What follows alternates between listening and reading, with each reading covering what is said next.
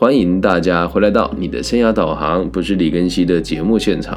今天这一集呢是要送给我们在 IG 上面的一位粉丝哦，Baby 妹零三一零，就是她跟她的孩子，孩子现在年纪大概十二三四五岁，然后孩子问妈妈说，最低薪资调涨是好事还是坏事呢？那就是我觉得这位听众妈妈也蛮用心的，她说她觉得自己可能对商学跟经济学还有整体的这个。货币银行学不是那么的清楚，想要听听我的看法是什么啊？那我必须得说，呃，不管我们是什么角色，其实看每一件事情，我们都有自己的主观意志嘛。那只要身为父母的我们，把我们的主观意识告诉孩子了之后，然后告诉他，这个是爸爸妈妈我的想法。那至于你要怎么想，或是别人怎么想呢？我们也都可以彼此尊重。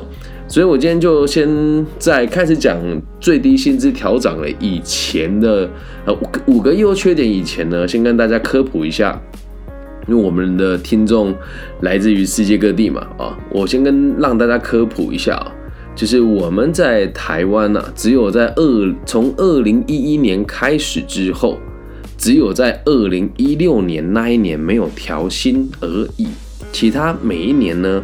我们的薪资基本上都是逐年上调的。那就我手边的资料，我目前看得到，我自己查到的啊，我们在二零一一年的时候，我们的最低薪资是一万七千八百八十元。不要怀疑，就是这么的低。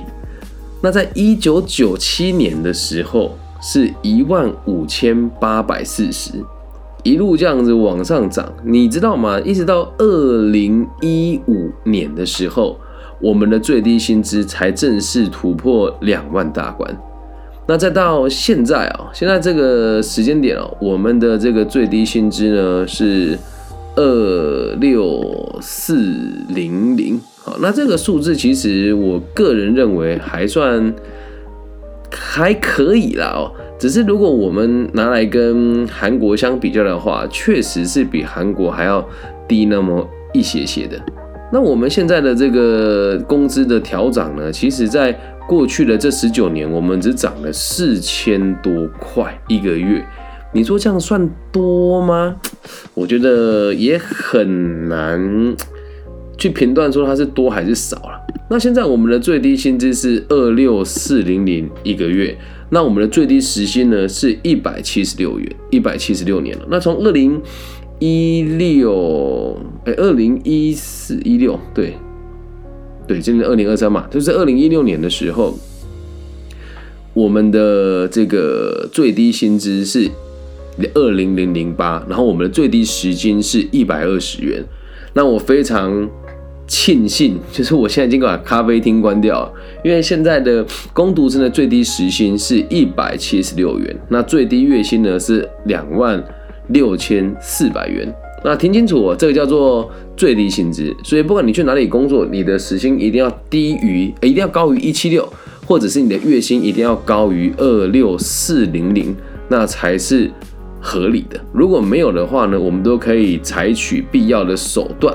来帮自己做一个这个，我们讲说，呃，帮自己的权益说话了哦。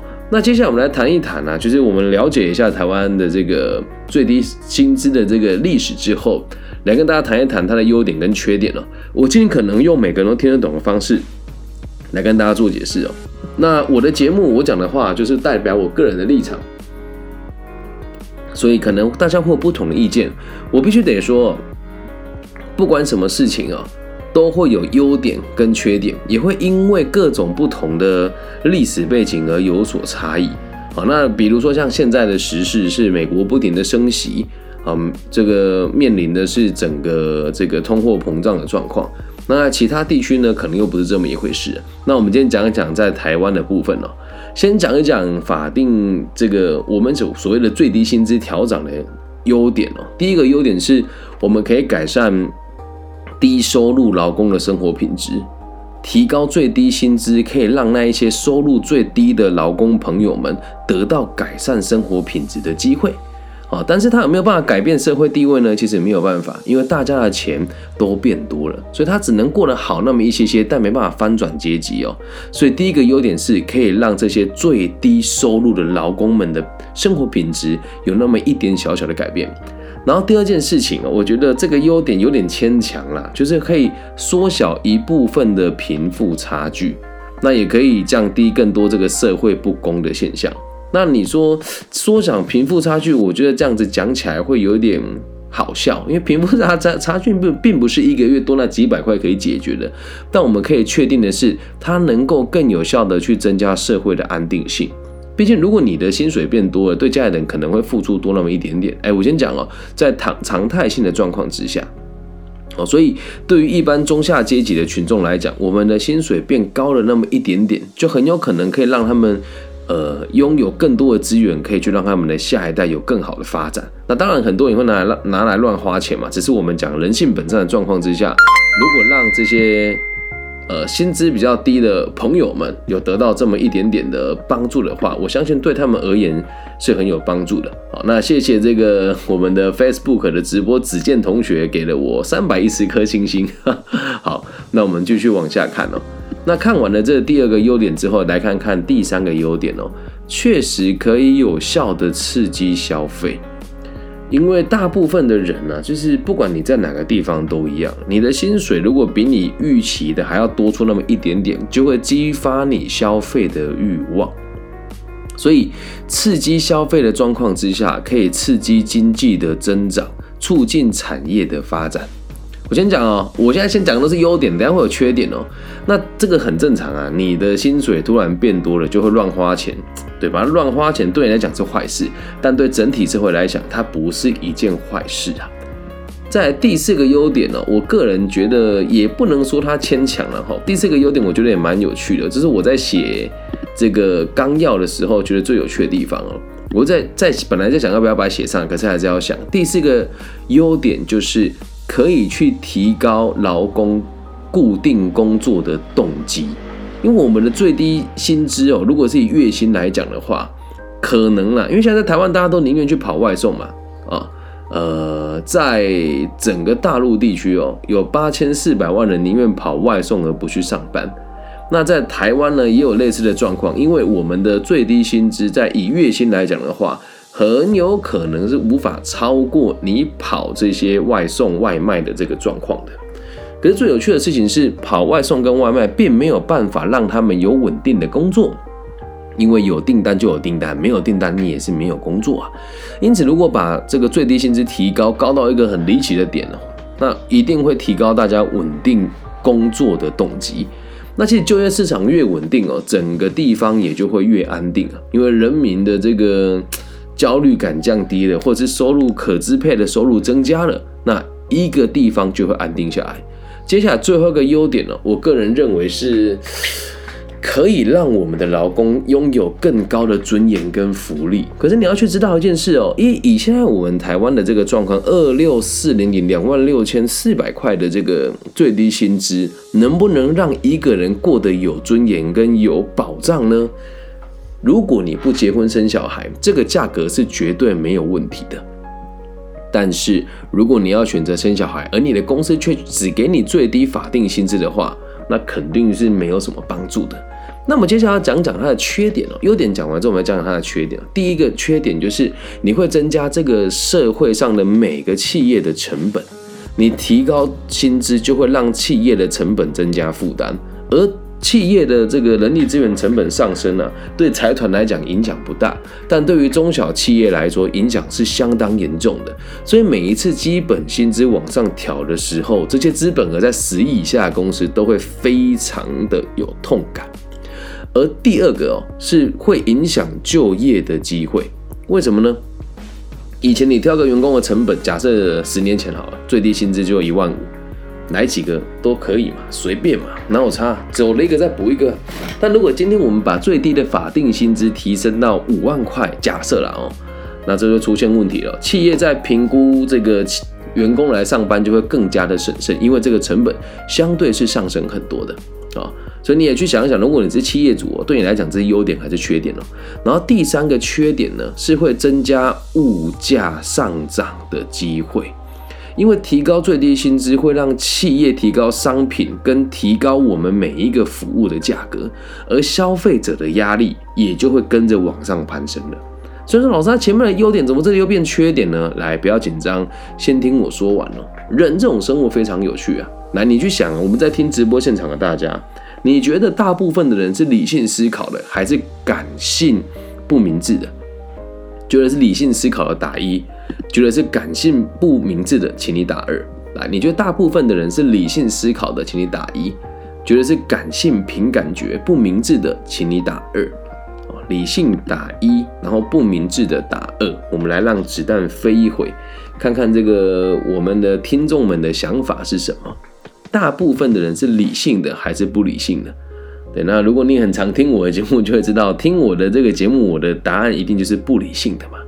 那人在不理性的状况之下，你突然薪水变多了，然后东西也变贵那么一点点的时候，短时间之内，这些老百姓是没有什么感觉的，而会温水煮青蛙的东西会越来越贵。就讲以台湾的状况来说好了。我真的曾经吃过一碗二十五块的卤肉饭，现在二十五块卤肉饭你就吃不到啊。那便当啊？我曾经吃过合菜饭四十五块，那现在这个价格不可能吃得到合菜饭。那我也曾经经历过珍珠奶茶一杯二十五块的年代，所以这个过程当中是温水煮青蛙，只要你基本薪资调整，物价一定会跟着往上攀升。但最有趣的事情是我们不能单单只论基本薪资的调整，因为这后面都会有一些很奇怪跟很复杂的事情掺杂在里面，比如说能源上涨啊、油电啊这些东西，或者是原物料，也都会导致我们的薪资会被逼着往上调。因为有时候老百姓没钱了，你说大家抗议，那只能靠一些方式来做一个调整。薪水变多了，那让这些劳工可以不要这么痛苦。可是问题是你薪水调高了，说物价也会跟着往上走一波啊。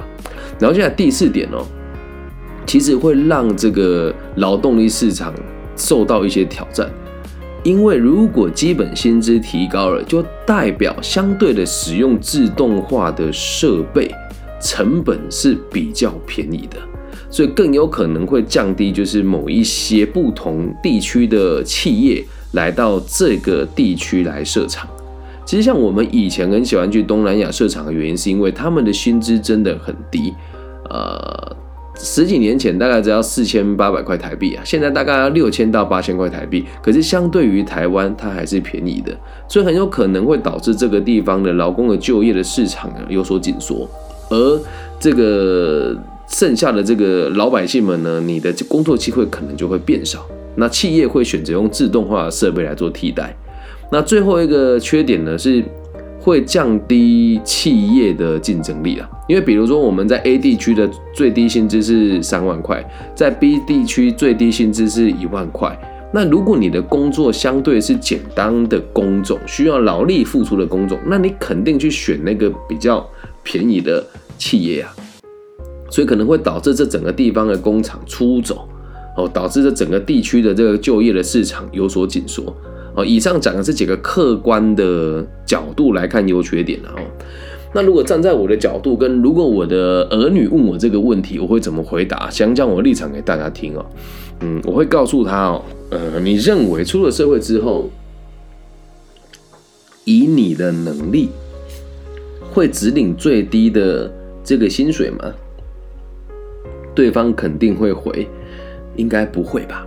啊，如果是我教了孩子，或者是我的儿女，一定会跟我说不会。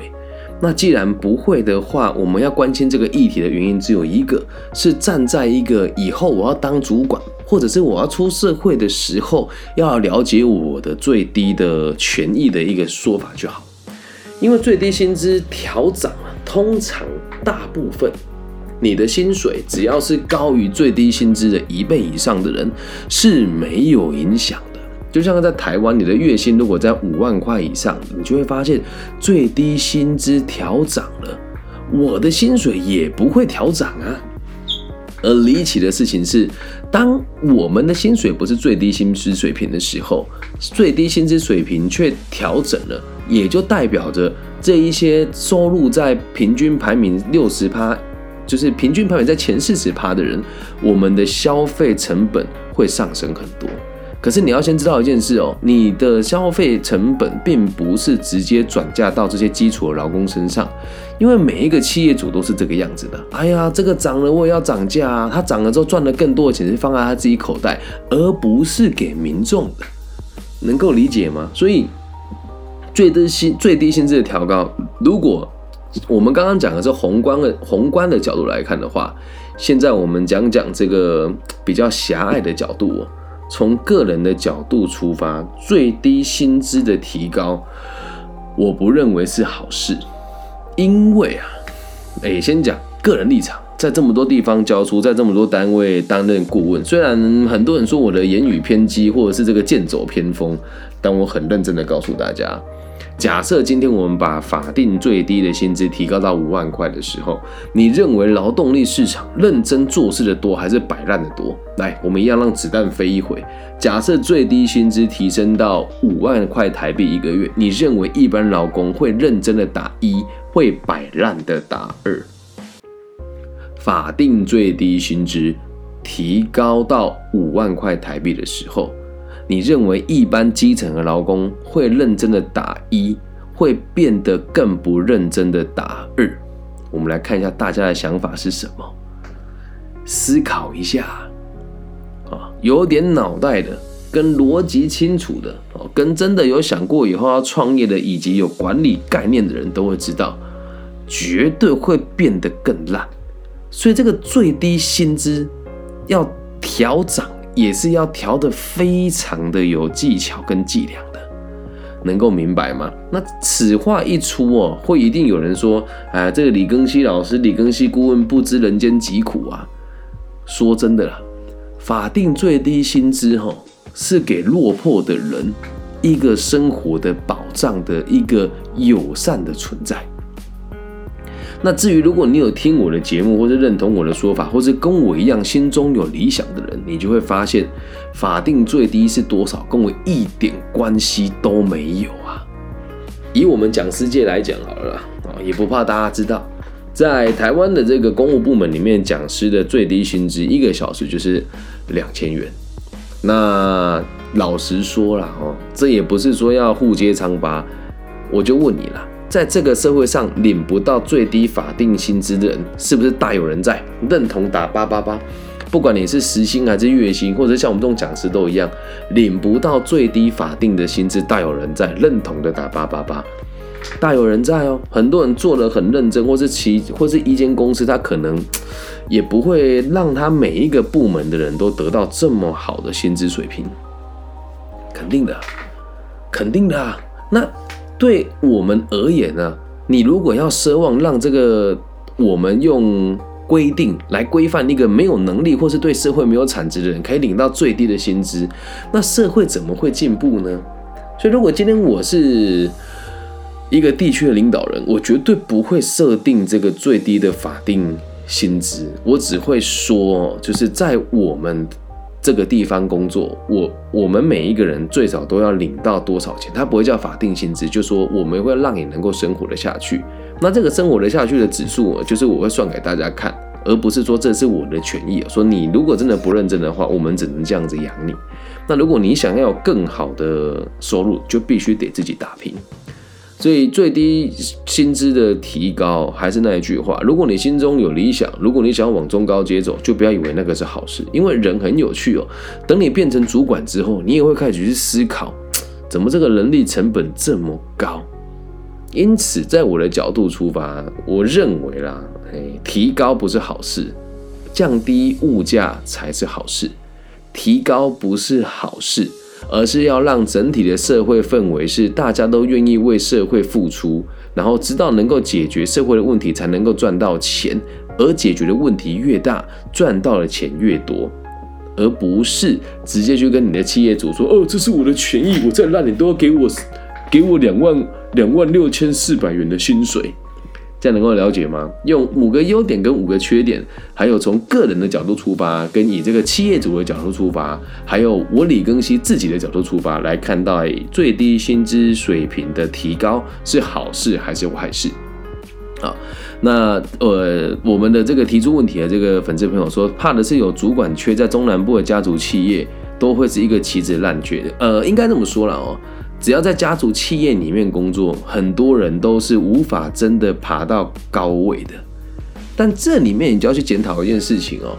既然是家族式的企业，往往也会需要人才，所以不管是不是家族式的企业，只要你有能力，或者是能够把控一个企业的命脉，或者是这个公司的业绩百分之七十都是由你来负担的，那就不会有人把你当做旗帜，也不会是烂缺。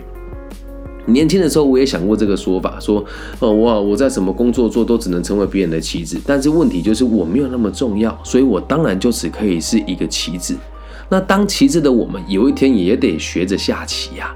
挂号，如果你有野心的话，那假设只是混口饭吃的，谁不就是别人的一枚棋子呢？真的消极一点讲，我也只是我女儿成长过程当中一个可以被她利用的角色。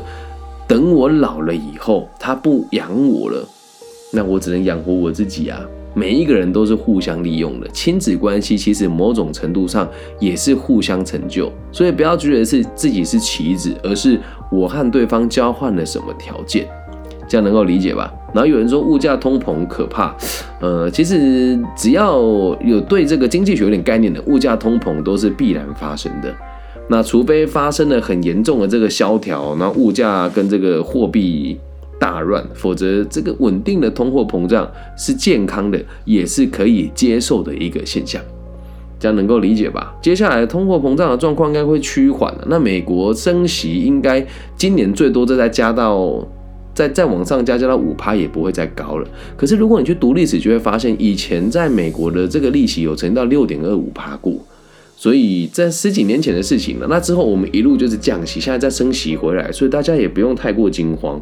对，但讲这么深入的东西，可能一般民众听不懂。只是我还是想跟大家分享一下，就是从经济学角度出发，这都是必然的。因此，呃，老实说，一个地方如果因应的通货膨胀把最低薪资往上调的话，我觉得这也是一种德政了。那也希望各位民众跟我一样是老百姓的朋友们，不要去奢望说我们的工作要能够被。最低薪资保障，因为你我都是更有价值的人哦。有人说公司最低提供的薪水高于最低薪资很多，但公司还是找不到人啊。这个状况其实也是值得探讨的，因为今天我呃看了一些数据哦，整个大陆现在有八千四百万人在跑外送当做正职。那当然这个数字客不客观跟主不主观呢？就是我看了很多新闻媒体都这么报道了哦。你说找不到人，他真的也是没有办法，因为现代人真的生活过太好了。小孩包姆，啊，这边如果有同学没有专业技术、没有外语能力，然后想说要赚多一点钱的，啊，那服务业嘛，工作的时间可能就会需要你有一点调整跟调配，见红就休哦。那一天的工作时间可能比一般上班族多那么一点点，月薪五万，人家也招不到人啊。那就会造成是，就算我们把法定薪资提高了，好了，那我们一般这个生活或者是我们的教育的水平一直都是这个样子，肯负责的人越来越少，肯为社会付出、肯成为家庭支柱的人越来越少，那真的我们也真的会导致整个地方的不动荡，这样能够了解吧？这样有有帮你回答到问题吗？我们的这个提出问题的 M A Y Baby 妹被 Baby 骂同学。对，有回答到你的问题吧？希望这一集也可以让这个十四五岁的孩子们对这个通货膨胀跟这个最低薪资水平的调整，以及从这个各个角度出发来看看我们就是整体的就业市场的角度，希望对他能够有一点启发，好吗？嗨，中心校花你好，好久不见。对，期末考，哎，期中考，祝你一切顺利。好，以上就是这一集全部的内容喽，希望大家喜欢最低薪资的调整的好与坏。如果你喜欢我的节目的话，请你帮我分享、按赞加订阅。那如果你也觉得很好，喜欢想帮我赞助，私讯我，我会提供这个捐款的这个管道给大家。希望我们节目的存在可以带给这个世界更多安定的可能性。我爱你们，大家晚安，拜拜。